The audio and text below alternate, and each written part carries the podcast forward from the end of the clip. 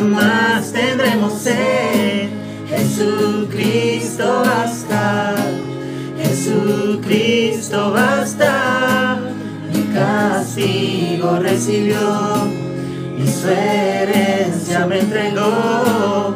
Jesucristo basta, Jesucristo basta.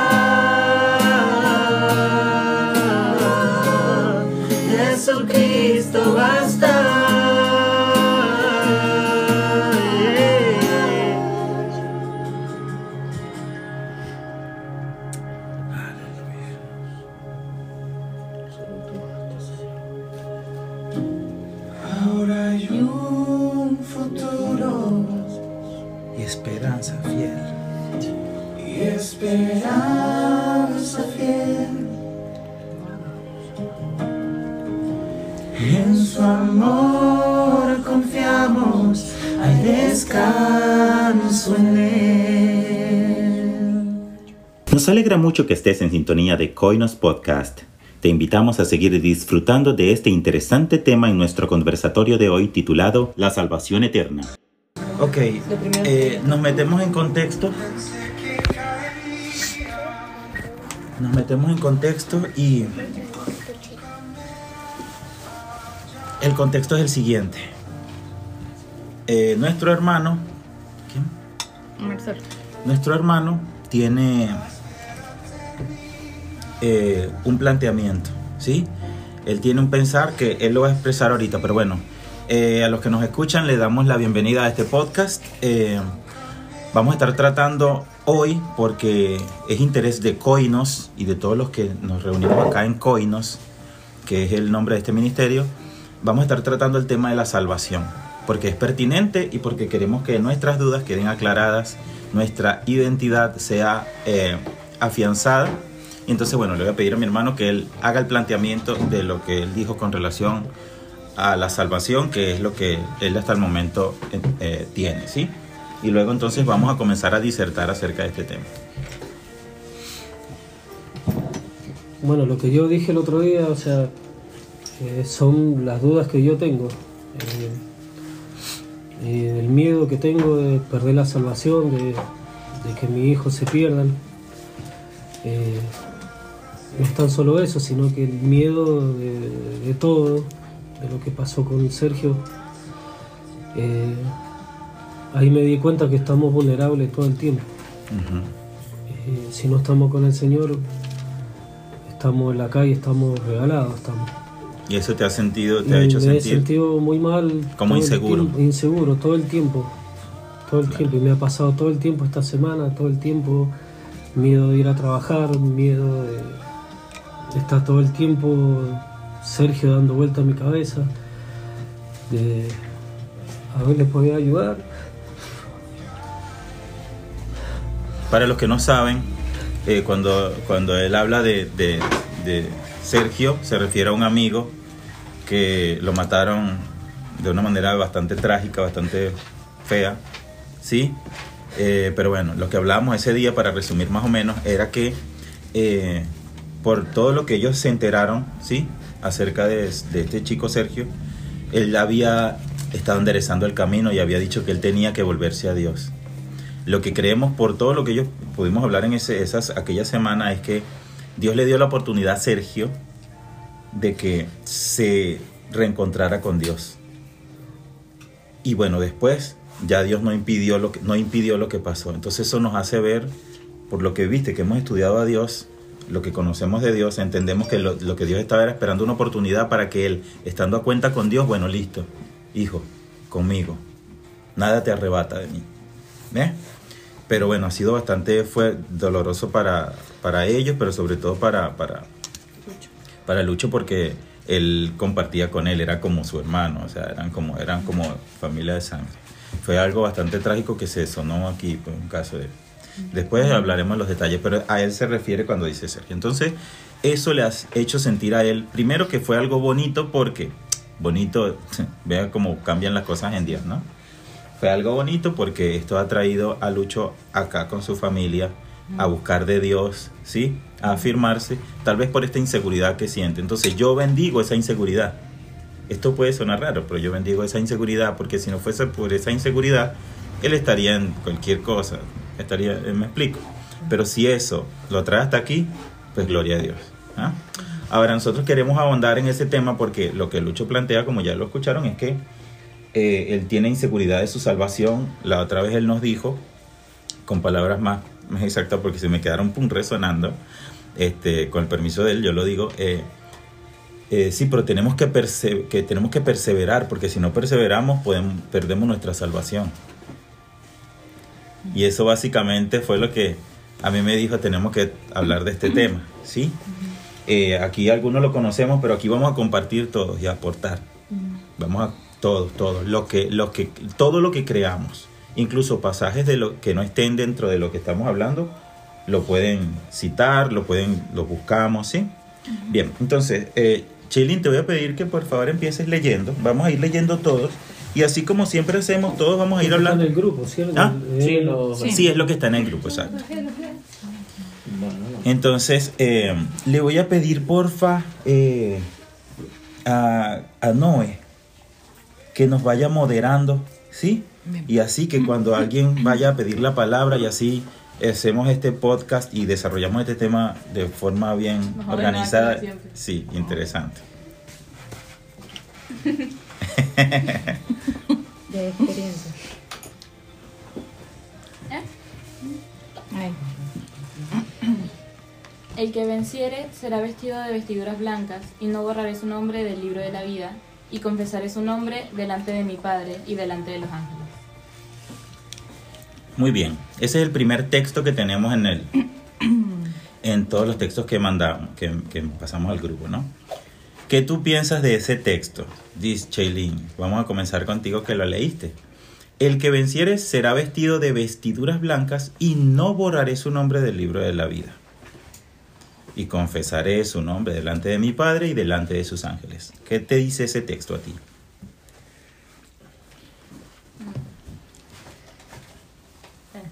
¿Alguien más?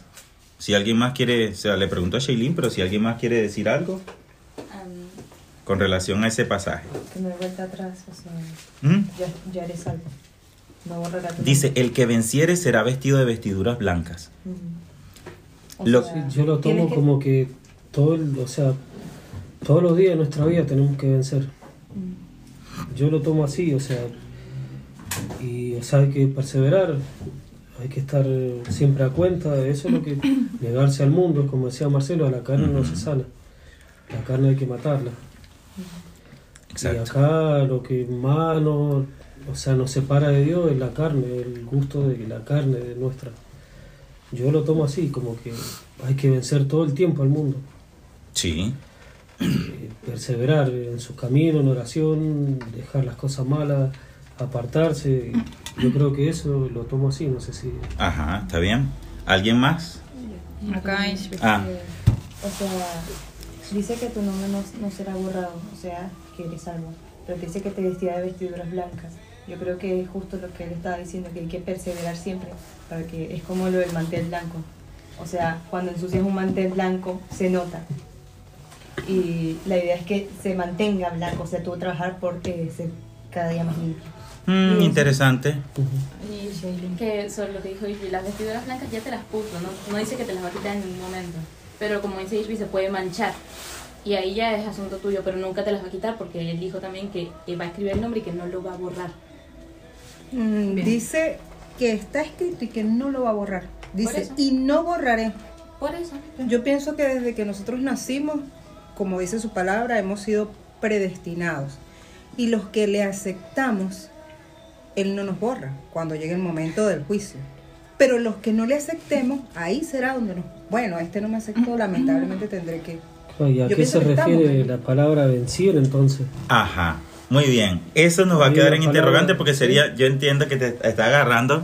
Ajá, Marcelo quiere decir algo, ¿no? Sí, y también Ashley. Ok. No, yo no volveré. Con relación a eso, está bien Lo que lo digas, lo plantees así, porque eso significa que entonces te está cayendo, ok, te están cayendo las otras fichas, pero dices, ajá, pero ¿qué significa esto? Me gustó la manera en que lo planteaste, Claro. Porque, ok, ajá, desde que nacemos ya estamos como pre- predestinados por Dios, pero no significa que necesariamente seamos salvos. Ojo, eso también es importante decirlo.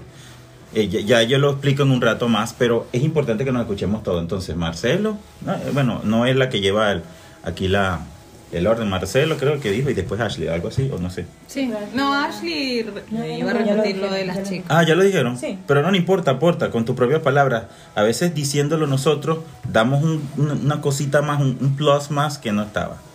Claro. No, era básicamente eso, pues, lo de que nos perfeccionamos, a las personas a las que nos perfeccionamos todos los días, nuestros errores, no, no como que nos echamos cuchillos para adentro, todo lo que hacemos mal. eh, o sea, como que Dios ya nos tiene allí y no nos va a borrar, es como que ya está sellado. Y nosotros nos sellamos diariamente, o sea, sellamos como nuestro lugar que ya está ahí, que ya no se puede borrar eh, con las acciones que hacemos para vencer al pecado y todas las cosas que hacemos mal todos los días. Más o menos era eso, pero más o menos Ujú. bien. Marcelo. Si yo, em, el que venciere, eh, creo que habla, ¿no? A vencer la carne, vencer nuestra concupiscencia, vencer el, cada momento, cada, cada minuto, cada segundo, el poder decir, yo tengo que matar esto que es carne para que el espíritu y eso nos da la certeza de que somos salvos. Porque si hay algo que no nos está diciendo ey, ey. Y, y tenemos esa licencia de pecar y no hay nada que nos avise. Creo que ahí creo que ahí podemos decir que no está sellado. Bien, aquí yo quiero hacer un punto.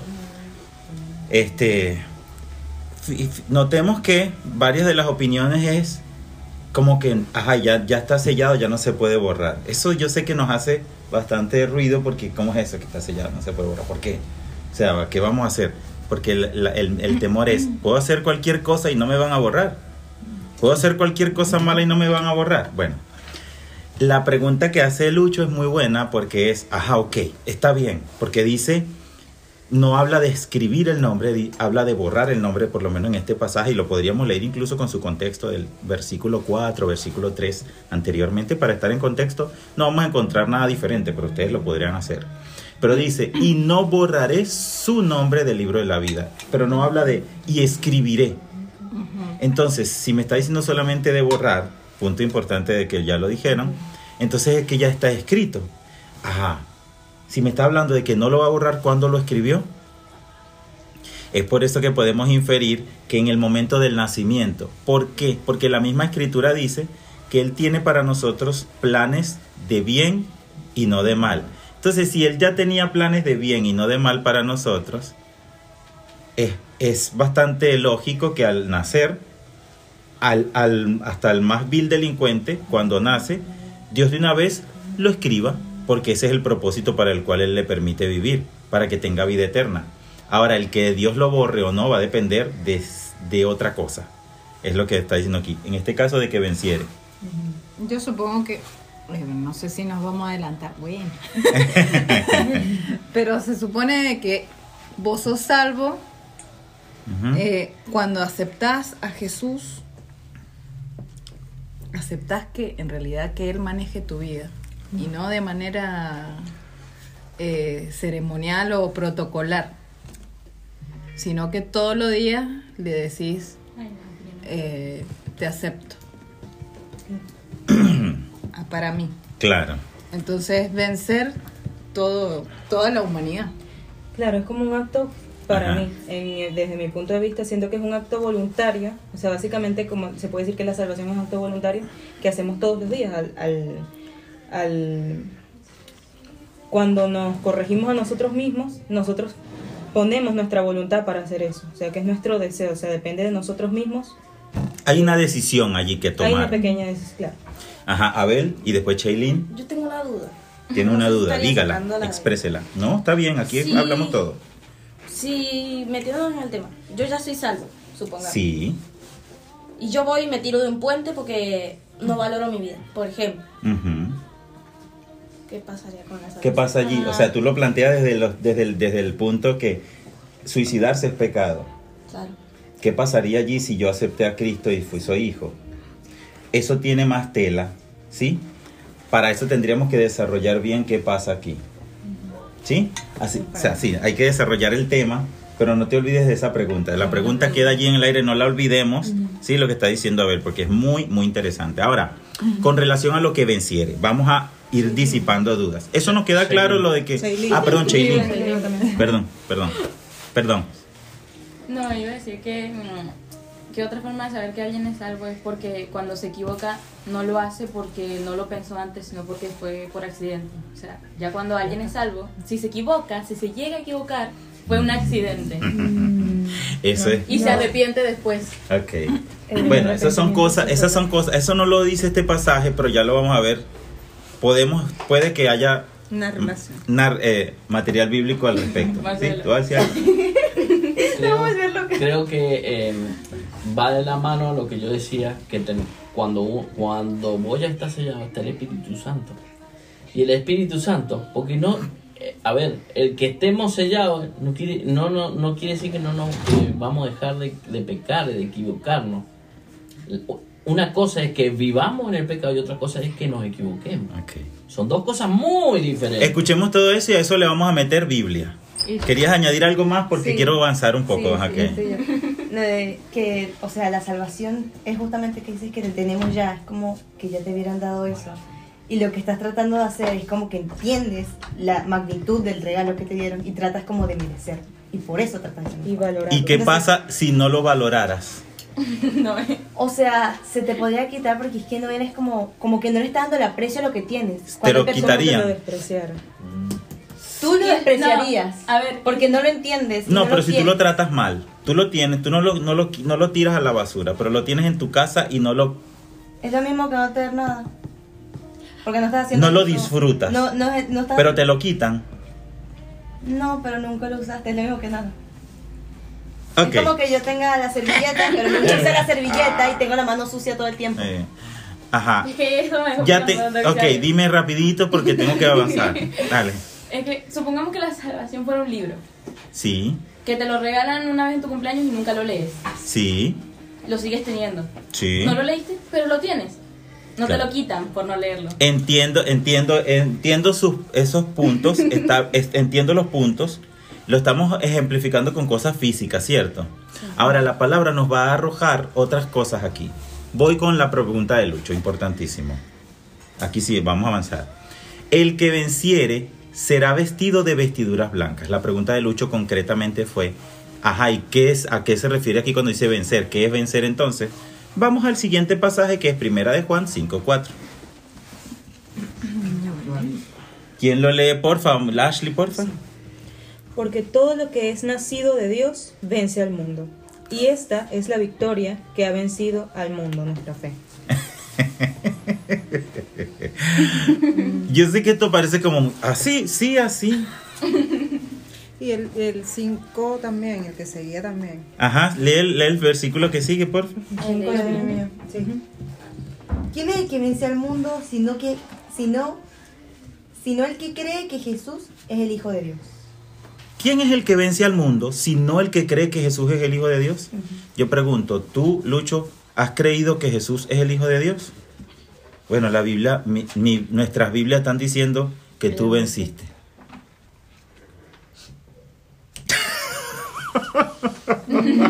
Yo sé que esto es heavy, de así, sí, así. Por eso la gloria no es mía, ¿viste? Cuando tú ves eso, entonces tú dices, claro, por esto la gloria no es mía. Porque no fue que yo hice algo, fue que Él hizo todo. Ajá, a ver. La idea es mantener ese pensamiento y no dejar que nos, nos hagan pensar otra cosa. La idea es de cada día seguir pensando y aunque venga el enemigo a decirte tal y que tal cosa, como intentó Eso, tú no eres, tú no eres. No, no, yo sí soy, yo creí y creo que Jesús vino a la tierra, me salvó y le dieron un nombre que es sobre todo nombre. Exacto. Entonces acá cuando dice, ¿quién es el que vence al mundo sino el que cree que Jesús es el Hijo de Dios? Si yo me equivoco, pero yo creo que me equivoqué o sé, reconozco que me equivoqué, y creo todavía que Jesús es el Hijo de Dios, entonces yo sigo venciendo. Sí. Porque tú sigues creyendo que Jesús es el Hijo de Dios. Eso por ahí. Ahora, yo sé que lo que nos está, seguramente nos empieza a atacar la mente es, ya va, pero ajá, ok, chévere, yo acepté a Cristo. pero entonces yo me puedo ir a hacer desastre. Yo me puedo ir a pecar. Aquí pasa algo que lo vamos a ver un poquito más adelante, pero yo quise poner primero los textos que son los más usados para decirnos o con lo que nos han enseñado ahora les puedo decir, porque ya no estamos entrando en el tema equivocadamente, que eso puede pasar. No. Dice el, el siguiente texto, ¿quién lo puede leer? Hebreos 2, 3. Ajá.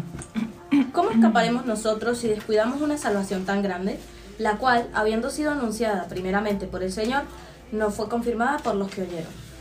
Este pasaje en concreto, y aquí no, le, no les pregunto porque, o sea, esto ya yo te- tendría que explicarlo para que podamos ir desarrollando y afianzando el tema por la palabra. Este es el texto que más usa la gente para decir, los- las personas que no tenían, no, no- no le había sido iluminado esto, ¿cómo escaparemos si descuidamos una salvación tan grande? El primero que leímos era el, el que más se usa y este es el segundo. ¿Viste que dice que cómo escaparemos si descuidamos una salvación tan grande? Aquí está hablando de la gente a la que se le presenta el Evangelio y lo rechaza. No está hablando de gente que ya lo recibió. En esta versión de Reina Valera, o sea, esta Ujú. traducción dice, ¿cómo escaparemos nosotros si tuviéramos en poco En poco. una salud tan grande, o digo, una salvación tan grande? O sea, Si la tuviéramos la en poco. en. Obviamente no puede ser el caso de una persona que la recibió. Porque si yo recibí algo después, ay no, lo tengo en poco. No, si cuando lo recibí le di la importancia que tenía. Que en el camino me tropiece en piedras es otra cosa. Pero se supone que quien la recibió es porque lo tenían mucho. Es como yo le decía a ella. Mira, el matrimonio se mantiene, yo pongo aquí el ejemplo, el matrimonio se mantiene cuando uno lo mina de recuerdos hermosos. Y aunque uno haya llenado de recuerdos malos, uno se fortalece en el matrimonio, a pesar de esos recuerdos malos que uno mismo ha sembrado, cuando uno solamente se pone a meditar lo bueno. Oye, lo que ella hizo por mí, lo que ella hizo y lo que ella hizo y lo que ella hizo y cuando hicimos esto y cuando disfrutamos de esto. Y eso te devuelve el ánimo. ¿Ve? ¿Por qué? Porque uno valora y sopesa más, pesa más entonces lo bueno que lo malo. ¿Ve? Entonces, asimismo, es cuando nosotros ya hemos tomado, ya es que valoramos la salvación, ya esto no es con nosotros, está hablando con la gente a la que se le presenta el Evangelio, a la gente a, la que se- a quienes se le presenta el Evangelio y lo menosprecian. ¿Ve? Y lo vamos a seguir constatando porque ya vieron que hay, basta- hay bastantes pasajes, ¿sí? Dice entonces, ¿cómo escaparemos nosotros si descuidamos una salvación tan grande, la cual habiendo sido anunciada primeramente por el Señor, no fue confirmada por los que oyeron? Entonces, el mensaje que, te- que, te está, que nos están dando ya fue confirmado. ¿Cómo no creer a ese mensaje, lo que está diciendo? Ya nosotros creímos ese mensaje, entonces eso no es con nosotros. Entonces ha sido mal aplicado por la gente que no lo ha entendido. No lo hicieron con mala intención, pero es una enseñanza equivocada en ese pasaje. Ahora, eh, Marcelo, si pudieras leer. Ajá. No, es la continuación. Sí. Testificando Dios juntamente con ellos, con señales y prodigios, y diversos milagros y repartimientos del Espíritu Santo según su voluntad. Exacto. Eso es con la gente que ya había creído. Ok. ¿Nos puedes leer, porfa, primera de Juan? ¿Alguien tiene una pregunta hasta aquí? Lucho, ¿cómo vamos? ¿Sí? ¿Tienen alguna pregunta? Bien. Simple, que Dios la ha hecho, no es complicado. Eh, Tenés la salvación, la querés, la tomás todos los días de tu vida, Así es. ni más ni menos. Es simple. Ok. ¿Sigue en el aire? ¿Sigue en el aire? Sí, lo que pregunto. Si podemos hacer algo, no, el fondo del asunto, si podemos hacer algo para que no sea quitada. Ese es el centro. Queda en el aire todavía si podemos hacer algo para que no sea quitada. ¿Sí? Ya vimos que desde de- por la palabra estamos viendo que desde antes de la fundación del mundo Dios nos escribió en el libro. A todo el que nace, Dios lo escribe en el libro. Y le dice que si creen, ahora lo podemos decir directamente, que si creen que Jesús es el Hijo de Dios, no los borra. Es el único requisito para que hasta el momento Dios nos pueda borrar. Al que no crea que Jesús es el Hijo de Dios, es al único que Dios dice hasta el momento que lo borra. Que no sería nuestro caso, ¿cierto? ¿Seguimos creyendo que Jesús es el Hijo de Dios? Muy bien. Estás escuchando Coinos Podcast. Te invitamos a seguir disfrutando de este interesante tema en su próxima parte. Hola, hola, esto es Coinos Podcast. Te invitamos a seguir disfrutando del desarrollo de nuestro conversatorio. Y bueno, continuamos con este interesante tema de hoy en nuestro podcast acerca de la salvación. Esto es Coinos y estamos hablando de la salvación. El planteamiento que tenemos es, ¿podemos hacer algo o puede suceder algo que permita o haga que la salvación que una vez recibimos de parte de Dios la podamos perder en algún momento? Ese es el planteamiento de fondo, ¿no? Hemos leído algunos pasajes y queremos retomar desde donde estábamos. Lo último que habíamos leído es... eh, Íbamos El- a segunda de Corintios. íbamos a Segunda de Corintios, habíamos leído Segunda de Corintios 1.22, ¿no? El cual también nos ha sellado eh, y nos ha dado las arras del Espíritu, y este Espíritu es el Espíritu Santo, decíamos, en nuestros corazones, ¿cierto? O sea, lo cual nos, di- eh, con lo cual nos dice la palabra que el Espíritu Santo es la garantía de nuestra salvación. ¿Alguien tiene alguna pregunta aquí o algo que acotar? Yo dejo eh, micrófono abierto y, y después quisiera eh, explicar el pasaje. ¿Sí? ¿Alguien tiene algo?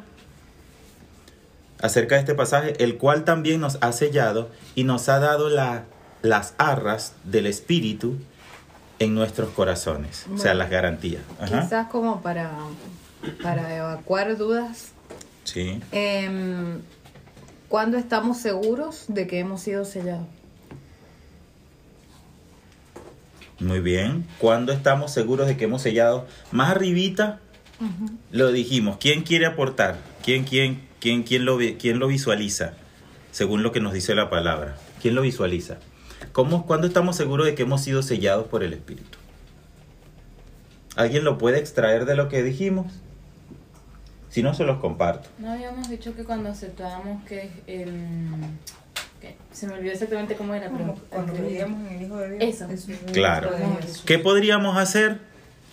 Segunda de Corintios 1.22, pero vamos a tratar de leer el 20, es que eso es el contexto, ¿eh? Así se escudriña la palabra cuando el pasaje parece solamente un texto. ¿Quién, lo, ¿Quién fue que lo leyó? Marcelo. ¿Lo podrías leer, Marcelo? El 20, el versículo 20. ¿Era ese que tenías? No, la no, no leyó las. Ah, ok. No, el, el, el tengo el 20 dos. o más arriba, donde veas que está el contexto.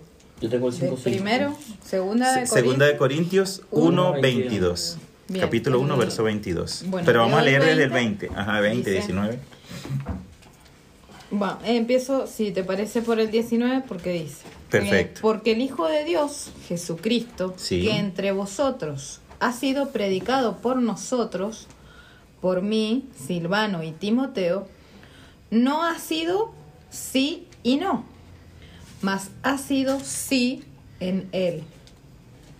En el 20. Porque todas las promesas de Dios son en él sí y en él amén por medio de nosotros para la gloria de Dios. Y el que nos confirma con vosotros en Cristo y el que nos ungió es Dios. Y el 22, el cual también nos ha sellado y nos ha dado las arras del Espíritu en nuestros corazones. O sea que está hablando y nos queda todavía cómo hemos sido sellados porque él lo viene dando por sentado. Pero si nosotros vemos en los pasajes anteriores, fíjense, dice que quién es el que vence, el que cree, sino el que cree que, o sea, como confrontando, el que cree que Jesús es el Hijo de Dios. Ahora, esto es una pregunta sencilla. ¿Cuándo nosotros somos sellados?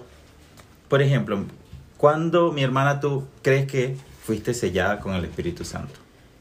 O si no has sido sellada todavía. O sea, ¿crees que ya está sellada por el Espíritu Santo? Creo que sí, desde el momento de nacer. Del- ¿Crees que del momento de nacer estamos sellados con el Espíritu Santo? Y cuando ya tenemos conciencia al creer, Al creer. al asumir que Dios está en nosotros, que ahí Co- podri- automáticamente empieza. podríamos decir que cuando le recibimos, Exactamente, cuando recibimos al Señor, en ese momento somos sellados. sí.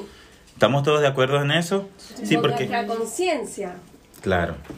Porque la palabra dice que más a los que le recibieron. Eso está en Juan 1.12. Más a los que le recibieron, a los que creen en su nombre, les dio potestad de ser llamados o ser hechos Hijos. hijos de Dios. Y sabemos que los hijos son los que son sellados como venimos ya leyendo. Abel, ¿tiene algo que decir también? A los que se lo recibieron y no lo rechazaron. Porque A la- algunos a los que le dijeron y no le hicieron caso. Y ahí también lo vemos. Buenísimo lo que está diciendo Abel, porque fíjate, porque que es cierto lo de que Juan, eh, primera de Juan 5, 11 no está hablando con nosotros.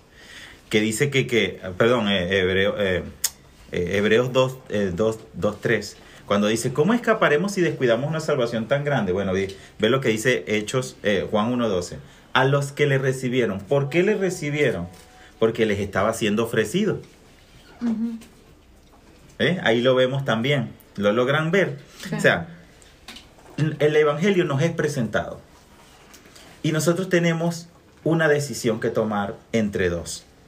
O lo recibimos o lo rechazamos.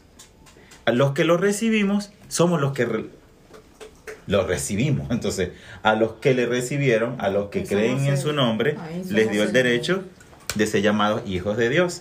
Y se aplica también lo que sigue diciendo que nos da la garantía de la salvación, que es el Espíritu Santo.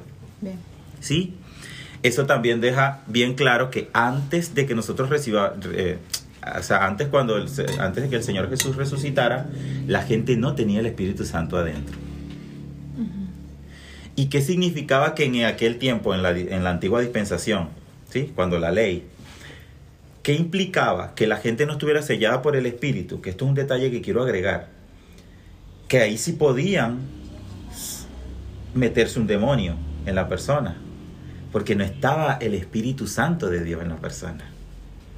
Eso cambia cuando viene Cristo y ahora dice que para hacernos de su propiedad es el mismo Espíritu de Dios que viene a morar en nosotros. Ya ahí no puede estar un demonio donde mismo mora el Espíritu de Dios. Eso es un detalle no menor.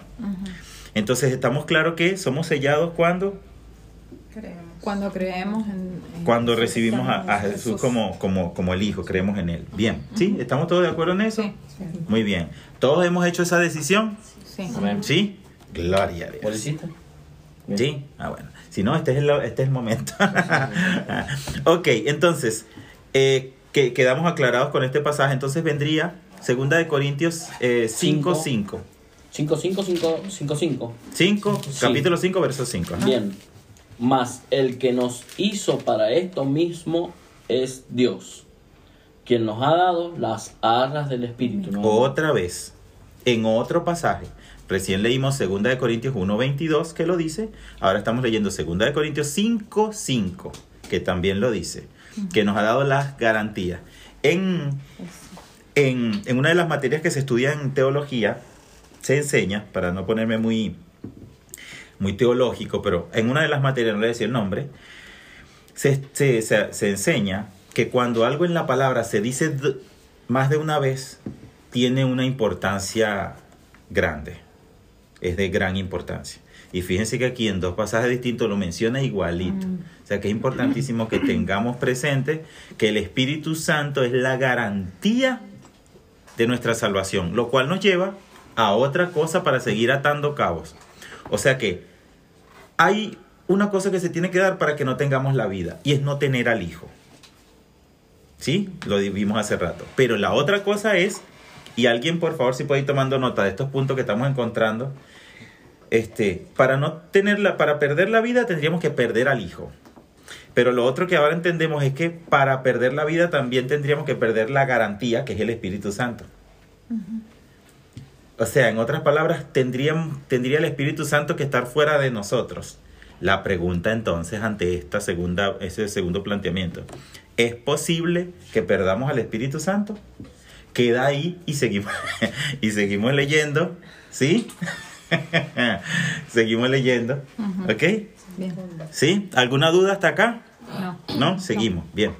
Lucho, ¿alguna duda? ¿Nada? ¿Estamos bien? Bien. Luego alguien que por favor lea Efesios 1.13.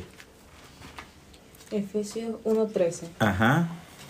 En él también vosotros, habiendo oído la palabra de verdad, el evangelio de vuestra salvación, y habiendo creído en él, fuisteis sellados con el Espíritu Santo de la promesa. El 14. que es las arras de nuestra herencia hasta la redención de la posesión adquirida, para alabanza de su gloria. Esto me gusta bastante. No sé si alguien quiere decir algo antes de que haya come- yo comente. Ajá. Shailene. Otra vez arras. ¿Ah? Otra vez arras. Otra vez arras. Ya no son dos veces, ya son tres. ¿Y algo más que quieran aportar? Esto está. Y más clarito lo dice. Sí. Dice, en él también, en él también vosotros. En él, y ajá, eso me gusta. ¿En él quién, Noé? A ver, En él también vosotros. podríamos leer el 12 para ver quién es ese Bien, en él. A fin de que seamos para alabanza de su gloria, nosotros los que primeramente esperábamos en Cristo. En Cristo. Cristo, está Claro, hablando de está hablando de Cristo. Otra vez nos dice que es en. Cristo esto. El que tiene a Cristo. Sí, a ver. Eh, dice, bueno, fuisteis sellados con el Espíritu Santo de la promesa. Y luego en el 14 dice, que es las arras de nuestra herencia. Entonces Otra quiere decir vez. que ya... ¿De nuestra qué? Herencia. Esa palabra es buena. Pertenece. ¿Qué es herencia? ¿Qué es una herencia? Lo que uno recibe De sus padres. De su descendencia. de, claro, De su de familia. un Es antecesor. algo que recibe, claro, eh, como... sí, Es algo que te dejaron. que te deja... es- ¿Cómo palabra. pierdes eso que te dejaron? es que tenemos que hacernos preguntas para poder entender la dimensión de lo que la palabra nos está señalando. O sea, es una herencia ahora. No solamente nos dice que tenemos la garantía del Espíritu Santo, sino que ahora es una herencia. Entonces la pregunta surge, ¿cómo hago para perder una herencia? No. No se puede. ¿Ah? No se puede perder. A no ser que vos la negues. mm, que es la garantía de una herencia. Algo que está garantizado. no se Eso es lo más tremendo, que no solamente dice que es una herencia, dice que la- el Espíritu Santo es la garantía Eso. de nuestra herencia. O sea, que no solamente es una herencia, sino que a paso está garantizada. Sí, yo creo que O todo, sea, sí o sí. todo depende de uno, de la decisión que uno tome. ¿Cuál decisión? El tomarlo o dejarlo es fácil. en el momento de que te la ofrecen. Sí. Tú la tomaste Sí, y ahora puedes devolverte. no. No, ahora sí lo entiendo. Eh, y, y no hemos terminado. Vamos a seguir afianzando esto. ¿Por qué? Porque como decía Abel, el enemigo ha trabajado con lo- el argumento contrario durante mucho tiempo. Y ustedes no tienen idea de, bueno, a lo mejor sí, pero no, no, no tenemos idea de cuánta gente ha sucumbido y se ha echado a morir porque no, ya yo caí de, ya yo caí de mi salvación. Eso es un trabajo del enemigo. Que han aprendido, sí. claro. Me Entiendo. ha pasado. Me pasó cuando tuve el problema con. Lo que contamos el otro día y ya está. O sea, yo me sentía un hombre muerto, la verdad. Me sentía y yo decía, ya está. Dentro mío decía, bueno, ya está, yo lo perdí. Claro. Ahora, si eso hubiese sido así, hubiese sido una realidad, y Dios también te hubiese visto como que listo, ya lo perdiste, ¿por qué te iba a llamar Dios otra vez? Está- él lo estaba negando. Estaba negando lo que. No, Dios mío, no. ¿Eh? ¿Y qué hizo Dios? Ve la posición en la que tú estabas, ya tú estabas dando todo porque, por perdido, listo. ¿Y qué, estaba, qué está haciendo Dios? Te está llamando porque Dios no ve eso así. Ajá. Que aparte, otra de las cosas que hace que la gente crea que sí perdió la salvación es cuando sienten que Dios los deja de llamar, pero eso en realidad porque uno no lo escucha, no porque no te llame. Esa es otra cosa importantísima. Marcelo. En sí, ¿el diablo para qué está? Para ah, matar, hurtar y destruir. En pocas palabras, para hacernos perder. ¿no? Exacto. El diablo quiere que nos perdamos. Sentir derrotados.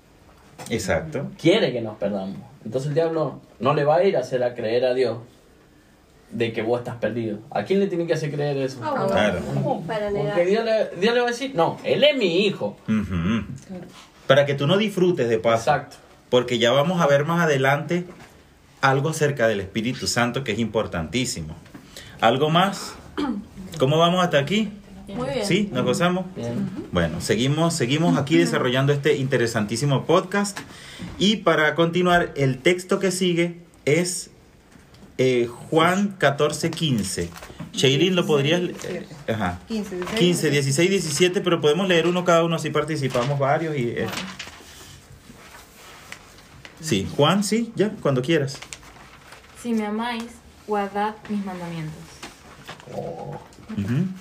Y eso Yo- más- Ajá, sí. Eso es lo más jodido. Ese es claro, exacto. Esa es la verdad. Sí, si me amáis, dice, dice Lucho que eso es, lo más, eso es lo más difícil de todo. Si me amáis, guardad mis mandamientos. ¿Eh? Nos vamos a equivocar, Ajá. vamos a fallar intentando hacer eso porque somos humanos. Pero tenemos la... eh, nos podemos redimir con, mediante nuestro arrepentimiento. Yo ahorita voy a hacer un comentario acerca de eso que nos va a traer también un poco de paz. ¿Sí?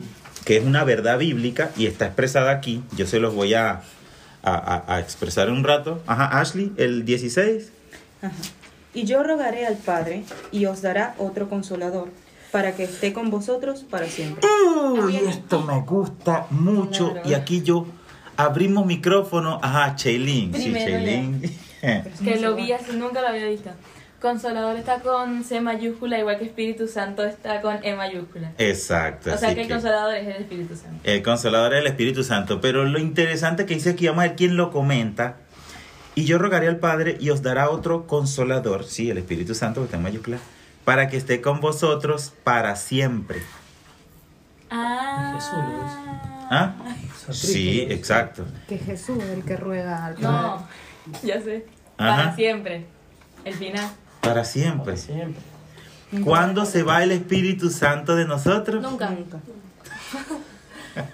No lo estamos diciendo nosotros, está diciendo la palabra. El Espíritu Santo, una vez que está en nosotros, no se va más. No se va más. Cuando nosotros, la pregunta es, ajá, Jonathan, pero ¿qué pasa si nosotros, habiendo sido sellados con el Espíritu Santo, no sé, llegamos y por accidente agarramos una daga, voy a ponerlo bien feo, y sacamos de la vida a otra persona en un momento de rabia, O a ti mismo. una reacción. O lo que decía Abel, o tú mismo. ¿Qué hicimos cuando, qué, es- qué cómo se llama eso? Pecado, ¿cierto? Yo pregunto, ¿quién de nosotros no pecó hoy? Levante la mano. Aquí se oye así como, como decían, como dicen los evangélicos. Levante la mano. Todos pecamos, ¿cierto? ¿A quién se le salió el Espíritu Santo? ¿Quién siente que, le, que poder salió de él? Pero en otro sentido. ¿Sienten que se le salió el Espíritu Santo? No, porque el Espíritu Santo nos trajo para acá. Nos, se- nos sedujo y nosotros dijimos que sí, así que estamos aquí, o sea que lo seguimos teniendo. Pero pecamos. Ahora, ¿es mayor pe- hay, ¿hay pecado más grande que otro? No. No. Todos los pecados son iguales, estamos claros en eso. Sí. Entonces, ¿qué pasa? Tú pecaste hoy. Y el Espíritu Santo, tu, la garantía de tu salvación se salió. Si tú te lanzaras por un voladero, como tú estabas diciendo en el ejemplo, ¿se saldría el Espíritu Santo de ti? Ahí está mi duda. ¿Por qué? No. ¿Por qué está A ver, todo así? no. Dijimos que los pecados No, No, pero está bien, está cuando bien, uno peca, escuchemos. Ajá. cuando uno peca, Ya sé lo que voy a decir. Pero uno tiene que arrepentirse. Y ahí cuando te arrepientes. Eso es bueno, y por eso yo quería Pero que... también hay otra parte que dice, que, o sea, que el que se quita la vida, o sea, también, o sea, ese es un, todo un tema eso. Porque El que se la- quita, el que se quita la vida, eh, no sé, creo que algo así he leído, he sentido, que el que se quita la vida, o sea, no tiene perdón de Dios, algo así. Bueno, Puede ser eso. podríamos buscarlo, ¿sí? Podríamos buscarlo si alguien tiene y lo puede buscar. eh, eh, ahorita estamos, gracias al Señor, eso lo podemos usar por- en nuestro favor. Google es muy bueno, Go. ¿sí? Podemos eh, quitarse, ¿qué dice la palabra O sea, de quitarse la vida? llenos del Espíritu, ¿Qué dice la Biblia? Nos da la locura y vamos nos suicidamos. Bueno, yo Eso lo pensé varias veces con el tema de mi hijo. Ajá. Pero también me pregunto si el que quita la vida es Dios. Y capaz que uno se tira un puente y sobrevive, tiene eso en terapia intensiva, trata con Dios. Él es el que está decidiendo. Esa es una de las cosas que yo te iba a decir. Eso que acaba de decir ella. Uno, una de las cosas es que hay que ver si la muerte fue instantánea. Y aunque la muerte haya sido instantánea al caer al piso, hay que ver qué pasó con esa persona en el aire. Y si fue así. de- Porque va cayendo y va pensando. ¿Sí? ¿Y por qué no se va a arrepentir en el aire? Si eso yo lo tengo hasta de refrán. Nada, te vas a arrepentir en el aire, lo digo ese yo. minuto, ese segundo, yo creo que ese trato con Dios, yo creo que antes de, de morir hay un trato con Dios. Eso que es importantísimo lo que está diciendo ella. Importantísimo. Sin embargo, hay algo, aunque ustedes no lo crean, que es muchísimo más profundo que eso, en esa misma dirección, pero que es hasta más profundo. Ya lo vamos a tratar. ¿Tú querías decir algo? No. ¿Quién más quería decir algo? ¿Están leyendo? Estoy buscando. Sí, acá hay- Están haciendo la búsqueda. Creo que Bueno, aparecen nada más del Mira. Antiguo Testamento eso. pero creo, hasta donde yo, yo he leído la, la escritura como cuatro veces, viste que uno no se acuerda nunca de todo. Yo me acuerdo de bastante cosas, pero no de todo, pues. No me parece haber visto eso. Yo creo que sí lo escucha, lo que sí es que lo he escuchado de gente. Pero ¿sabes de dónde creo que lo sacaron? De que como Judas se mató y se perdió, entonces el que se quite la vida se pierde como Judas. Pero con Judas pasó algo muy distinto, ya, ya, ya te doy la palabra. Con Judas pasó algo distinto que fue lo que realmente hace que se pierda. El problema de Judas no fue que se quitó la vida. El problema de Judas es que traicionó al Señor y sabiendo que había traicionado al Señor, en vez de ir al Señor, como dice su palabra, que el que a él viene, no, él no le echa fuera, él se mató más bien. O sea, en vez de ir y pedir perdón al Señor que lo entregó, no, él fue y se quitó la vida. Fue distinto. O sea, no, nunca, nunca reaccionó de la manera correcta ante el pecado. ¿Entiendes? Por eso es que era el hijo de perdición. Bueno, no fue arrepentimiento, fue culpa. fue culpa. Fue, eh, ¿cómo que se llama? Remordimiento. Una cosa es remordimiento y otra cosa es arrepentimiento. El arrepentimiento da fruto. ¿Sí? Me parece que es que lo hemos escuchado, pues yo también lo me suena. Sí, Porque lo busqué aquí y no me parece, o sea, todos los textos que me dan me llevan a este, otros tipos de, pecados, fornicación, inmundicia, avaricia, no sé qué. suicidio, algo así. El suicidio es como que yo siempre me pregunto, yo, ¿por qué nosotros decimos se al infierno? Si yo no sé en qué momento, Exacto. yo no puedo juzgar. ¿Viste todo lo no que hemos hablado que son cosas ciertas? Este, todo, porque hasta una persona, por ejemplo, los que se, se quitan la vida ahorcándose, en ese momento tienen un instante en el que ellos están En el último Sí. Y bueno, y yo que estaba en coma lo certifico como se los conté la otra vez. O sea, Dios habló conmigo en el coma. Ajá, Marcelo. Em, creo que también hay que ver el contexto del suicidio, ¿no? Porque si hay una enfermedad, no hay que tener en poco la enfermedad. ¿Por qué? El otro día lo tocamos también.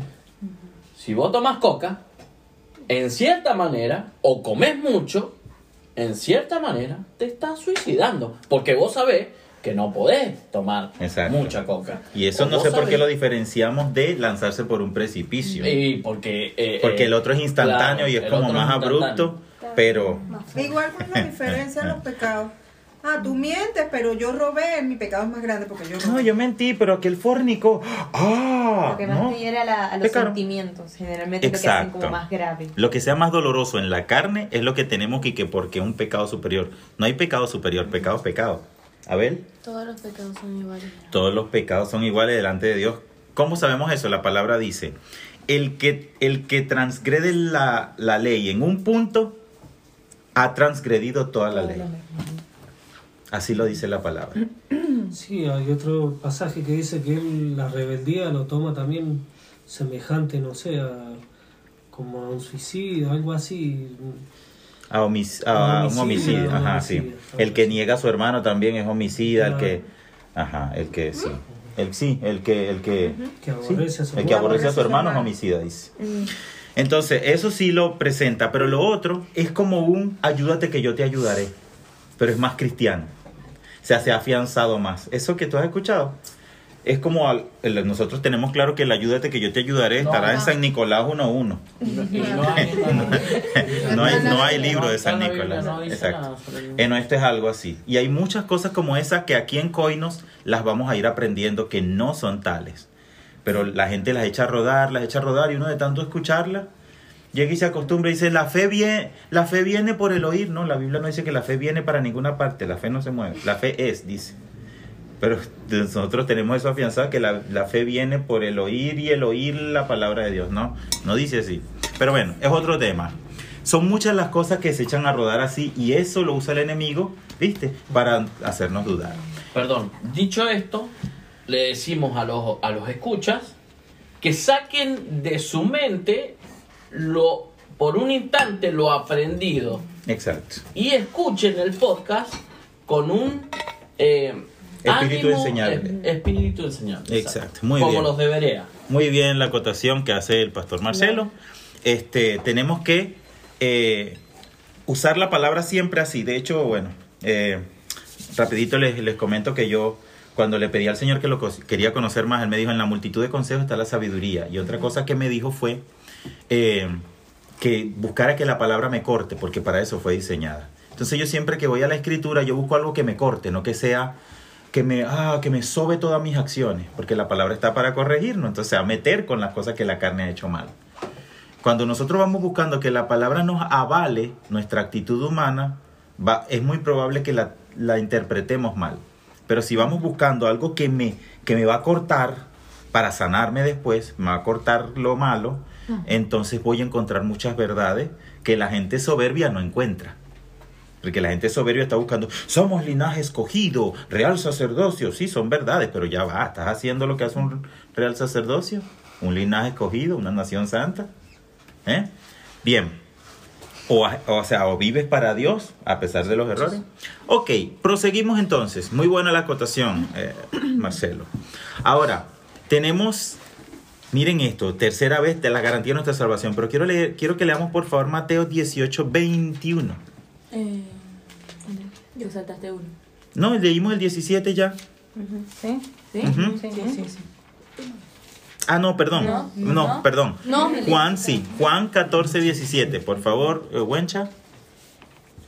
El Espíritu de verdad, al cual el mundo no puede recibir, porque no le ve ni le conoce, pero, noso- pero vosotros le conocéis, porque mora en vosotros y estará en vosotros.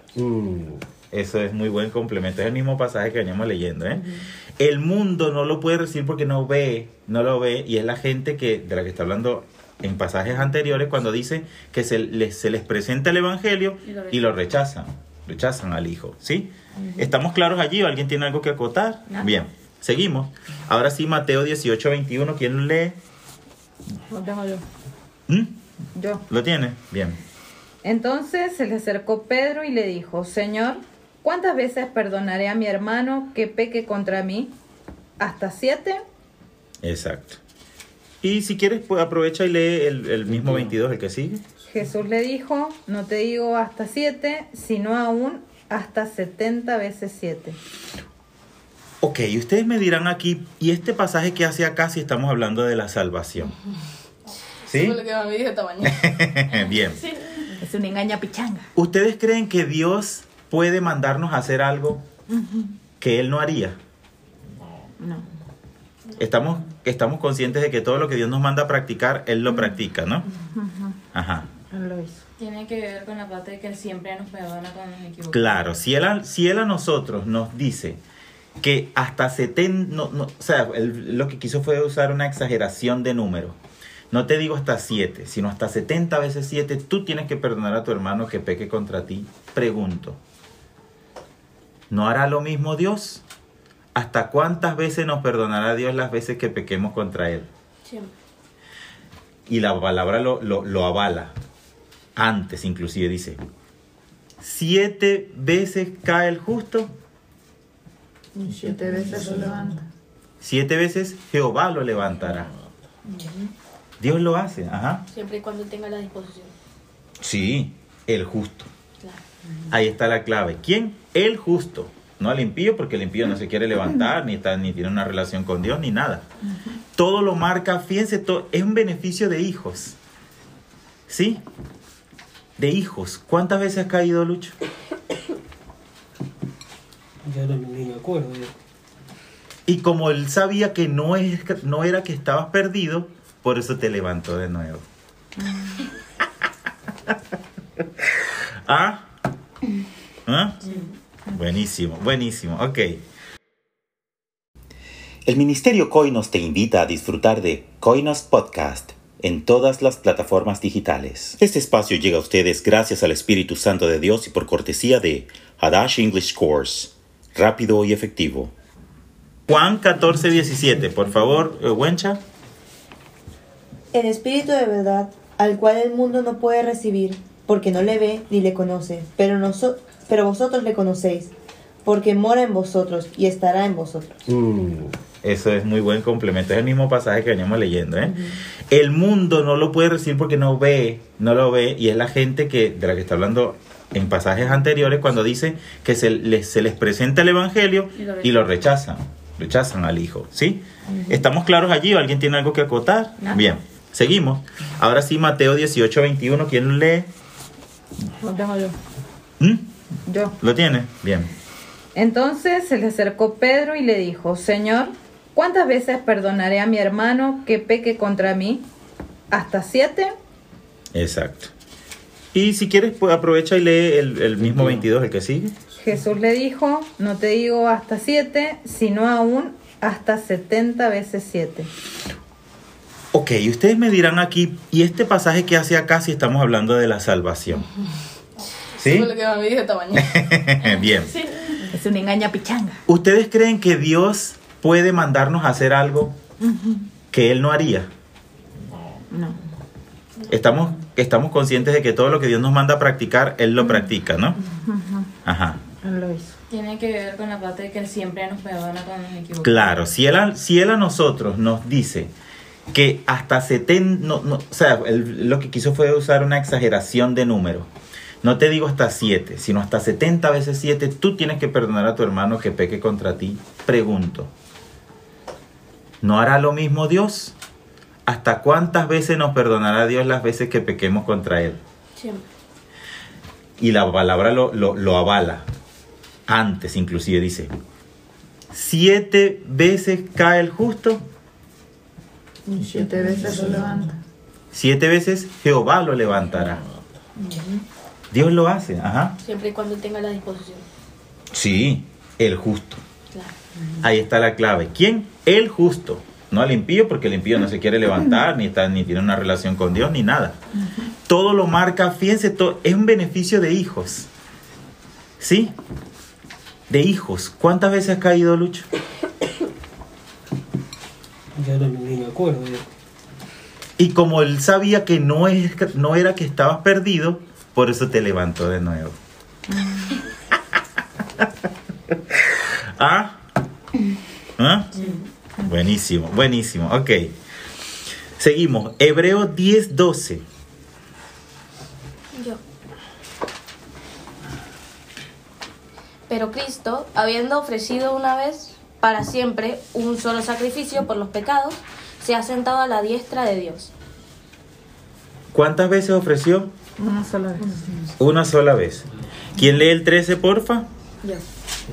De ahí en adelante, esperando hasta que, su- hasta que sus enemigos sean puestos por estrado de sus pies. ¿Y el 14 quién? Yo. Ajá. Porque con una sola ofrenda hizo perfectos para siempre a los santificados. Con una sola ofrenda hizo perfecto. ¿Hasta cuándo?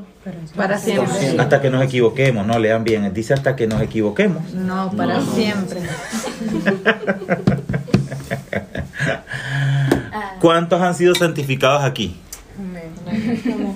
¿Hasta cuándo es eso? Siempre. Para siempre. Gloria a Dios. Para siempre. Para siempre. Ya vamos a ver, porque yo sé que todavía, ajá, pero no podemos ir a pecar. Vamos, ya vamos a llegar a eso.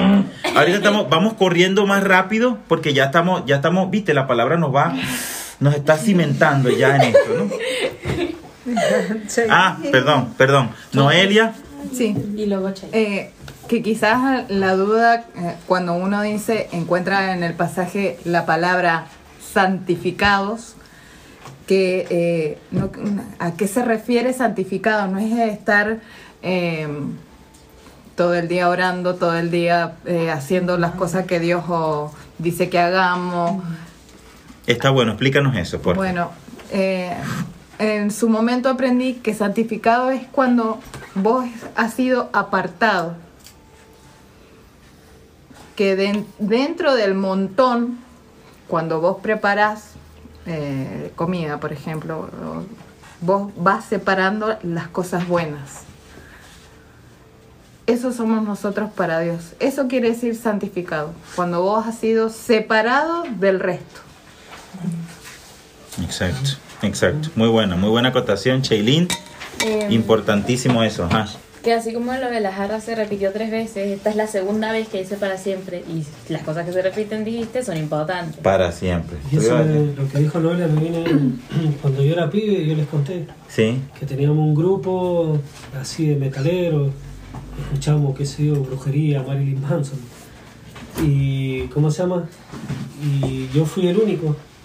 Y yo me aparté con otro pibe más. Y nos apartamos, empezamos a ir a la iglesia, cambiamos nuestra vestimenta, cambiamos... Y es verdad, o sea, pues nos aparta. Y lo, lo mejor de todo lo que fue, a mí me pasó, que los padres se reían. Que a mí me decían, "Eh, el pastor Jiménez, todo. Y sabe que al tiempo me llamaban por teléfono y me pedían por favor que lo llevara a la iglesia a su hijo y le estaban Mm. también. Y eso es lo que, es exactamente eso, lo que, o sea, lo que yo creo El- que es así, sí. que Dios nos aparta Eh, y nos santifica. ¿Por qué? O sea, yo ahora tengo mi familia, tengo mis hijos, tipo que lo asesinaron, que estaban en la cárcel, que la droga los llevó a perderse. Y yo estaba- exacto. Sí, tú estás acá. Eso es, eso es muy importante, es así, es así. Y hay otra cosita que quisiera acotar en eso de la santificación que lo trajo acertadamente Noelia, y es que fíjense que dice santificados y no dice santos. Porque no es por cosas que nosotros hacemos, es que Él es que hace esa obra en nosotros. O sea, no es lo mismo que tú seas santo que que tú seas santificado. Es como que alguien, Alguien más lo lo hizo hizo en ti. ¿Eh? que Él es santo. Él es santo y nos santifica. Ajá, Tiene que ver, o sea, con el Espíritu Santo. tiene que O sea, ver. porque nos aparta por medio del Espíritu Santo y nos santifica por medio del Espíritu Santo. Por medio del Espíritu Santo. Muy bien eso, porque ¿cuál es el trabajo del Espíritu Santo? Era redarguirnos. Sí, redarguirnos, Instruirnos. instruirnos en justicia, ¿sí? Así que a fin de que el hombre de Dios sea perfecto, enteramente preparado para toda buena Obra. obra. Perfecto, buenísimo. Este, estamos bastante encaminados. Ahora, eh, vamos a leer Efesios Efesios 2.8. 2.8, voy yo. ¿Sí? ¿Sí? Porque por gracia sois salvos, por medio de la fe. Y esto no de vosotros, pues es don de Dios. Gloria a Dios. ¿Quieres, eh, ¿Quieres explicarnos algo de ese pasaje? ¿Qué te dice ese Uy, que no pasaje? termine, pero está buenísimo. Sí, hasta el y lee, Hasta sí, el el 9, el 9. El 9 es contundente. Y el 9, claro. Y dice, no por obras, para que nadie se gloríe. ¿Sigo? Sí, Háblanos, háblanos del pasaje, háblanos del pasaje. Está genial. Yo... Echarle agua. Sí. Y sí, échale, exacto, échale agua. Échale un poco de agua a eso. No hay nada que yo pueda hacer para obtener la salvación. ¿Y para cuidarla? Menos. Menos. ¿Por qué? No es que cuidarla. Bueno, pero acá hay un punto. Ajá, Sí, acá dice que por fe. Si sí. perdemos la fe, Es que la fe, la fe fue lo que se activó cuando tú recibiste a Cristo. Y a Cristo lo recibiste por gracia. Tú activaste fe cuando recibiste a Cristo, Cuando creíste. cuando creíste. ¿Lo hiciste? Sí. Bueno, esa fe te fue suficiente. Por eso habla del grano de mostaza. Y por eso Dios te sella. Porque Dios no te puede dar la salvación y decirte, ahora cuídala tú. Pero si yo por, si por nosotros ser humanos fue que la perdimos.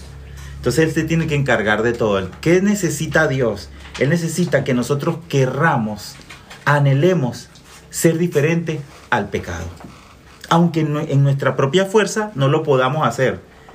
Para Él poder hacer el resto. Mira qué tremendo esto. Qué tremendo esto. O sea, papi, ya te doy la palabra. Papi, yo quiero vivir en una casa de dos niveles. Listo, hijo. Tú no la puedes hacer, yo la hago. Pero yo lo que quería saber era si tú querías seguir viviendo en este ranchito o si querías una casa de dos niveles. Sí, quiero una casa, yo la hago. Pero yo no la puedo hacer, papi, no te puedo ayudar. Yo sé, algo, aunque sea un bloque me pasas. Pero yo la hago. Pero ¿qué pasa? Yo no puedo decir a mi hijo, eh, eso no, eso no te lo ganaste tú. No, no, no. Es verdad, lo estoy haciendo yo, pero yo no se lo voy a echar en cara. Porque yo de mi hijo avalo es lo que él quiere, su aspiración. Yo sé que cuando él crezca, él será capaz de construir. Yo mientras tanto lo sigo haciendo crecer. ¿Se entiende la analogía? Sí. Shailene. Em, que estaba leyendo y dice, y esto no de vosotros, o sea que no es por algo que nosotros hicimos. Exactamente. O sea, es, o sea, es, es como decía la canción de Van Craft, em, no es porque sea justo, Ujú. ni porque lo merezcamos, No. es porque nos ama y punto y nos los regaló. Es como si Exacto. tú me regalaras ahorita algo a mí. Y me sí lo regalas puso- porque me quieres. Exacto. Y sí puso una condición como para que no sea, no sé si usan ustedes la palabra alcahuete. Sí.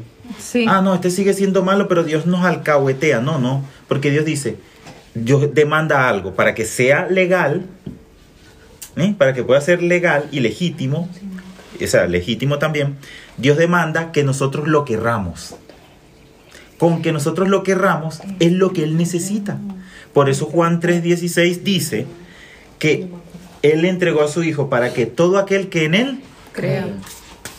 por eso solamente hay que creer, porque si nos ponemos creativos a querer hacer algo más, ya quedó demostrado en la ley que no podemos nosotros. tratar de cuidarla, es lo que estamos entendiendo hasta ahora por la palabra, tratar de cuidarla o hacer algo para no perderla, es volver a la ley. Y la ley ya nos probó que la perdimos por desobediente. Entonces ya no depende de nosotros, sino que es don de Dios. Y dice, eh, esos dos pasajes están como que bien claros, ¿no? Dice, dice, porque por gracia soy salvo por medio de la fe, o sea, cuando creemos tenemos fe, como explicabas hace un rato, y no y no porque ten- no porque creamos en él quiere decir que nos merezcamos ese regalo que él nos ha dado. Sin embargo, en su amor infinito él nos los da, porque dice es don de Dios. Y dice, no por obras, o sea, no por nada que tú hayas hecho. No hay nada que tú puedas hacer para merecerlo, pero yo te lo quiero dar. Ya que tú crees en mí, yo te lo quiero dar. Bien. La parte... Ajá, Marcelo, ¿ibas a decir algo? Eh, sí, eh, es como que mm, volvemos a algo que está tan incorporado en nosotros, en querer, y creo que también esto lo ha hecho el diablo, ¿no? Che, claro. Eh, en querer justificar, justificar nosotros, que no vamos a poder nunca, ese don de Dios, ese regalo de Dios. Tú estás tocando un punto importante. ¿Por qué el enemigo nos pone esto en la cabeza? Esto yo no lo, generalmente no lo, no, no, no lo he enseñado mucho, pero hay algo importantísimo aquí. ¿Por qué él nos pone en la cabeza que tenemos que hacer algo? A ver, Chaylin y después eh, eh, Ishmi. O sea, cuando, básicamente cuando tú dices que la, o sea, haces, sientes que estás haciendo algo para merecerla, básicamente estás diciendo que Dios te lo está dando porque tú te lo mereces. Y básicamente te estás poniendo por encima de Dios. que últimamente lo que se encarga de hacer el diablo, bueno, no sé hasta qué punto, creo, creo que ha sido de siempre, que se humaniza a Dios. ¿Qué no quiere es- que se o hace, sea, hace pasar? O sea, que Dios piensa como los humanos. Ah, exacto. Entonces, claro, un humano te da algo, pero un humano siempre va a querer algo a cambio. Es como que una especie de cosa que tenemos en la carne. Pero Dios no tiene carne. Dios es perfecto, Dios es amor. Es verdad, Y entonces a un ser humano no le puede entrar, un inconverso nunca le va a poder entrar, a Satanás nunca le puede entrar, que te está dando algo solo porque sí. Exacto. Y eso tiene que ver, lo que estamos hablando, tiene que ver con ego. El primer pecado que es el pecado de Ego, que es el pecado original de Satanás. Eso te iba a decir yo. Yo iba a ir al Edén. Ajá. El- Comé. claro. Porque si vos comés, ¿a qué nivel se iba a poner? al de Dios. al de Dios. O sea, es querer, es ego, es ego, es querer ser más. Entonces, si yo, si yo pago la salvación, como decía Shailene, si yo hago algo, yo digo, no, porque yo hice esto, yo la cuidé. Pero cuando todo depende de Dios, quien la, realmente la recibe y la disfruta, siempre le da la gloria es solo a Dios porque tiene clarísimo que no dependió de él. Claro, básicamente. Y eso es la mayor adoración que le podemos dar a Dios. Ajá, básicamente, perdón, Abel. Básicamente al hacer lo que dijo Che, que es creer que tú te lo mereces, es sentirte como un Dios. Exacto, es manifestar ego. ¿Sí? Importantísimo el punto que abriste porque mira todo lo que es- esto conlleva, ¿no? Este, yo no esto no, lo no, no me meto mucho para allá porque a veces uno da las cosas por sentado y no las no las habla. Bueno, pero ahora queda todavía algo. Ajá, Jonathan, bien, ya tenemos seguro lo de la gracia, perfecto, sí. Pero entonces no no no no podemos irnos a pecar entonces. Y aquí vienen los tres pasajes que le dan en la llaga a ese argumento. Primera de Juan 5:18. ¿Lo tienes ahí? ¿Lo quieres leer? Sí. Ajá, lo va a leer Lucho. Eh, sabemos que todo aquel que ha nacido de Dios no practica el pecado, pues aquel que fue engendrado por Dios lo, le guarda, y el maligno no le toca. Aquí tenemos un one-two. Tenemos dos cosas aquí. Una que no está en el tema, pero que la hemos tratado antes. Y es que el maligno no le Toca. Toca. toca. Lo posee. No. Ah, qué lindo. Y pero lo, lo que sí nos atañe, eso no está en el tema, pero está bueno. Por eso decía un one-two. Lo que sí nos atañe es, pues aquel que fue, eh, que fue engendrado por Dios le guarda. Antes de esto, perdón, sabemos que lo que es nacido de Dios no practica el pecado. Era este. Eh, Ujú. Faltó uno. Era arriba. este el que estábamos leyendo. Que era el Ah, perdón, sí. Todo lo que todo todo aquel que es nacido de Dios no practica el pecado, exacto. Porque la Simiente. simiente, ¿quién es la simiente? Cristo. La Mira. simiente de Dios, ¿quién es la simiente de Dios? No sé qué El es. Espíritu Santo. La simiente de Dios es el Espíritu Santo. La esencia de Dios está en él. Eso es lo que es la simiente, la esencia. ¿Sí? Entonces, la simiente de Dios está en él. No dice simiente en mayúscula porque no lo tratan directamente como Espíritu Santo, sino como la característica del Espíritu Santo. O sea, el Espíritu Santo es la propia simiente. Entonces, de decirle que, ah, tú eres simiente. No, no, no. No le decimos así al Espíritu Santo, pero sí le podemos decir, Espíritu Santo, con todo su señorío, tú eres, tú representas la simiente de Dios. O sea, lo dejaron como un adjetivo, ¿sí? Pero se refiere al Espíritu. Dime, Ashley. Tengo una pregunta. Sí. Eso de practicar el pecado no se refiere a cuando nos equivocamos y nos arrepentimos y, y ¿Qué es la práctica? Muy bien la pregunta, Ashley. Ah, pero ya se fue el 18 ella. Sí, porque lo tocamos y es que los tres pasajes están concatenados. ¿Qué es la práctica? ¿Nos respondes eso? Practicar es algo que se hace con constancia. Por ejemplo, si yo practico tocar el piano, lo trato de hacer la mayor cantidad de veces que pueda. O sea, Ah, es algo exacto. que se hace Si constantemente. tú compras un tecla, un piano, y lo tocas una vez, ¿tú practicaste el piano? No, fue un evento. No, fue ¿Ah? eso. Fue un evento. Fue un evento. Fue un evento. ¿Sí? Ya estamos terminando. Fue un evento. Ya estamos terminando este podcast. Este. Pero, ¿cómo vamos hasta aquí? ¿Sí? ¿Sí? ¿Bien? ¿Gusta? Sí. ¿Gusta? Bien. Ok, el 518, ahora sí. Voy a leerlo yo para, bueno, pues no lo he leído yo, yo estoy... ah. Sabemos que todo aquel que ha nacido de Dios no practica el pecado, pues aquel que fue engendrado por Dios le guarda y el maligno no le toca. Yo me había ido, era para ese, que básicamente dice lo mismo, ¿sí? Este, ya- ¿Se entiende este pasaje también? Al- igual que el anterior. Leo Juan 10, 27. ¿Hay algún comentario o algo que quieran decir? Bien. Juan 10, 27 dice, mis ovejas oyen mi voz, yo las conozco y me siguen. Y yo les doy vida eterna, dice el 28. Y no perecerán, ¿cuándo? Jamás. Mira lo que Dios te está diciendo, Lucho. No perecerán. ¿Debemos tener miedo nosotros? Ni nadie, ¿qué? Las arrebatará de mi mano. Ni nadie las arrebatará de mi mano. Nadie.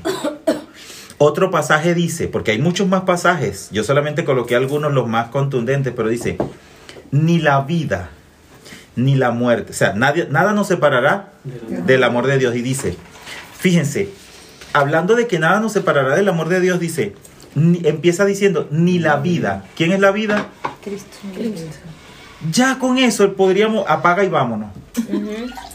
Sí, si- Dios no nos va a separar, ¿quién nos va a separar? Y Él empieza por Él, como para que lo demás sea yapa, como dicen ustedes. Shailene, que creo que es la última cosa que faltaba para cerrar esto, me parece.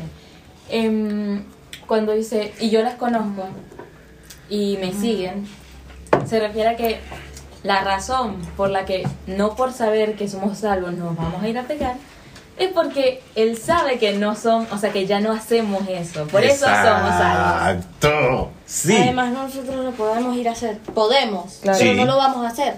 ¿Por qué no lo vamos a hacer? Porque tenemos a Jesucristo dentro de nosotros. Porque algo en nosotros cambió cuando Él entró. Y ya nosotros no tenemos ganas de hacer eso. No nos conviene. Es al revés la cosa. No es que hacemos lo bueno para obtener la salvación. Dime. Y puede que fallemos, ponte yo miento, digo una mentira, ¿no? Pero Dios nos conoce, Dios sabe que seguimos encaminados en camino, solo que los que no lo sabemos somos nosotros. Y que nuestra Exacto. meta es no hacer más eso. Pero, este, no sé, a alguien le pasa que cuando hace algo que no a Dios no le agrada, ¿qué siente? Oh, después que, que lo hace. ¿Qué siente? Agua. ¿Qué sientes tú cuando haces lo malo? ¿Te, te alegra? No. ¿Por qué?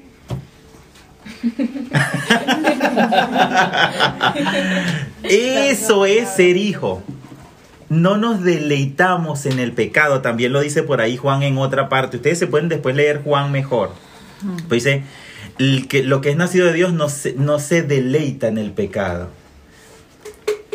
Esa es la diferencia. Por eso Pablo decía, no hago lo bueno que quiero, sino lo malo que no quiero. Eso hago. Y encuentro esta lucha en mis miembros. Es una lucha esto. Que mientras más obedecemos a Dios, sí, lo que sí pasa es que más vamos haciendo las buenas obras que Dios preparó de antemano para que anduviésemos en ellas. Si no, nos va a ir muy mal aquí, no disfrutamos, si somos desobedientes, pero de que estamos sellados, estamos. Algunos serán salvos como por fuego, nada más que porque aceptaron a Cristo y Dios los selló. Pero pregunto, si dependiera de, de lo que hacemos, cuando el Señor nos venga a buscar, ¿qué creemos? ¿Que todos vamos a estar perfectamente limpios? Nadie. ¿Y entonces quién se va? Nadie. No se iría nadie. Y la otra cosa es esta, en cuanto a los pasajes que leímos, que te dice que no practique el pecado. Pero hay gente que dice, es que cometo el mismo error todo el tiempo. ¿Por ¿Qué qué lo ve como error? Exacto. No, ahí está la respuesta. No, ¿Por qué lo, ah, ¿por qué lo ve como error? Porque tiene el Espíritu de Dios. Y porque no le agrada lo que está haciendo. Porque no le, lo ve como error. Al verlo como error, Dios dice, listo, lo estás detectando como un pecado.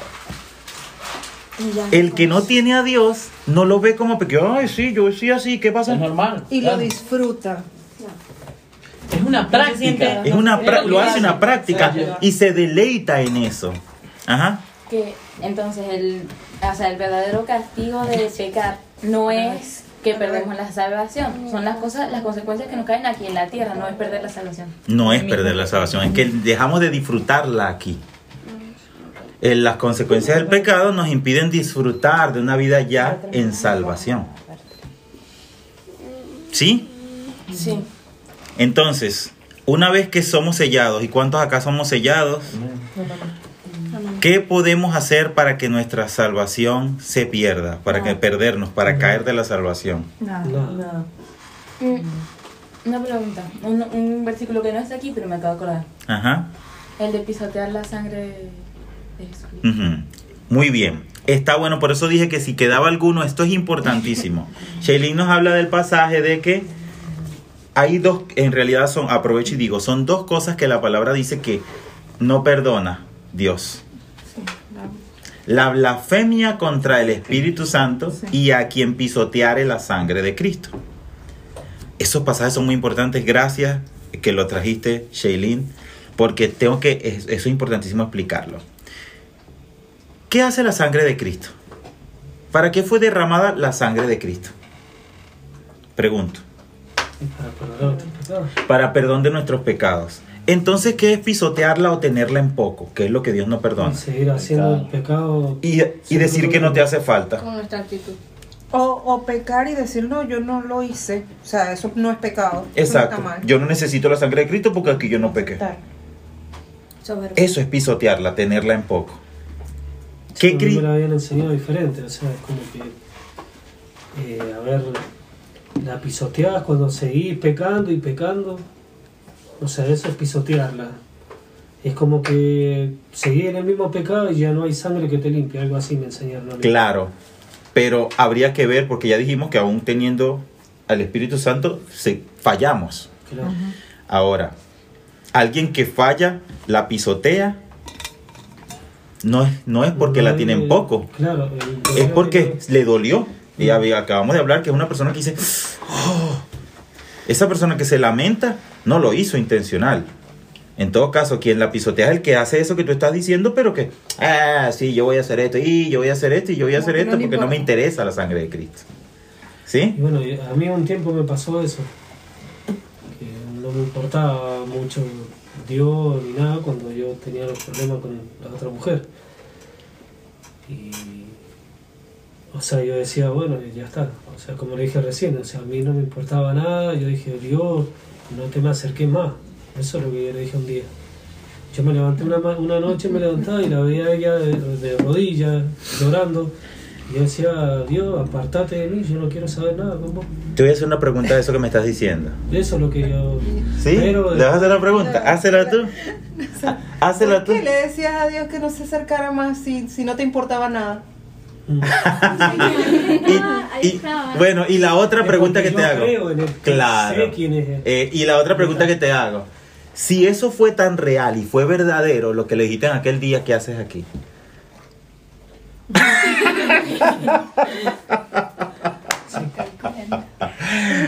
Mira, si yo digo aquí, el Espíritu Santo es un ridículo, eso no me hace haber blasfemado contra el Espíritu Santo. Porque no lo crees. El Espíritu, no, yo- el Espíritu Santo sabe que yo estoy diciendo esto porque estoy exponiendo un tema. Una cosa. ¿Ah? De chill. ¿Ah? De chill. Ah, ¿Me explico? O sea, cuando la palabra dice esas cosas que trajo acertadamente Chey, se refiere a una persona cuya actitud real, actitud, no, no una acción, se refiere a que rechaza, que son los impíos. Cuando Dios habla de impíos, no está hablando de las personas que han de creer y están allá afuera. No, por eso es que hay que ser cuidadoso con decir, esos son unos impíos. No, cuando Dios habla de, no sé si sabían esto, si no lo sabían, se aprovecho y se los comparto. Cuando la palabra se refiere a impíos, está, eso es presciencia, se refiere a la presciencia de Dios, el conocimiento que Dios tiene de las cosas futuras. O sea que yo no puedo decir eso. Dios sí sabe quiénes son los que no le van a recibir. Esos que ya no le van a recibir, esos son impíos. Porque tienen la actitud que no se las cambia a nadie de que no la van a cambiar. Hay gente allá afuera que tú lo ves ahorita maldiciendo a Dios, pero eso no es real. Dios sabe que en 2024, el día tal del día, le van a recibir. Y a veces lo hacen estilo Pedro. O sea, como para poderse mezclar entre esa gente con la que ellos están. Ahí está. Ahí Pero está. lo Si hubiésemos visto a Pedro, hubiésemos- tú. Exactamente. Como dice, está sellado. Está sellado. Está sellado. ¿Se entiende mucha- esto? De hecho, hay mucha gente que, por ejemplo, cuando muere un familiar dice que no quiere saber nada de Dios porque Dios le quitó a su familia. Y entonces, después al tiempo lo ves a esa persona buscando de Dios. Era porque realmente no era lo que sentía, era un enojo. Y Dios también te entiende en ese momento, que es lo hermoso de Dios. Dios entiende que estás dolido, pero Él sabe que en lo más profundo de tu corazón tú lo amas. y que solo no entiendes porque nuestro cerebro es chiquitito delante de la inmensidad de Dios para comprender el por qué pasan ciertas cosas.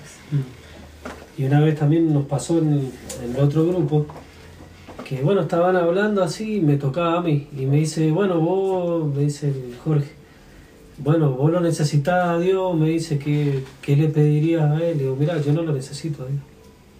A mí, yo le dije delante de todo, a mí Dios no me importa, no lo necesito. Esa misma noche mi hijo se empezó a enronchar, el Tomás. Se le empe- empezó a desfigurar la cabeza, eh, lo tuvimos que llevar de urgencia al hospital y yo en el hospital pidiéndole a Dios que me perdonara. Entonces, el otro viernes tuve que ir y delante de todo, mire, yo sí lo necesito. Lo que es nacido de Dios no practica el pecado más allá de un evento. Entonces, los que hemos sido sellados con el Espíritu Santo de Dios somos salvos y nunca dejaremos de ser salvos, sino que esperamos la promesa de su venida. ¿Es así? ¿Sí? Sí. Sin dudas. Bueno, de esta manera cerramos este podcast. Nosotros seguimos acá, pero bueno, a las personas que nos escuchan les agradecemos por su atención. Esperamos que el tema les sea de edificación. Esto es Coinos y el tema fue la salvación. Cualquier duda nos la puede escribir a través de los correos que a través del podcast pueden acce- acceder, ¿sí? Eh, bueno, Dios les bendiga, Dios les guarde y nos vemos o nos escuchamos en una próxima oportunidad. Hasta luego. Y de esta manera hemos llegado al final, pero te recordamos que te esperamos en nuestro próximo conversatorio de Coinos Podcast.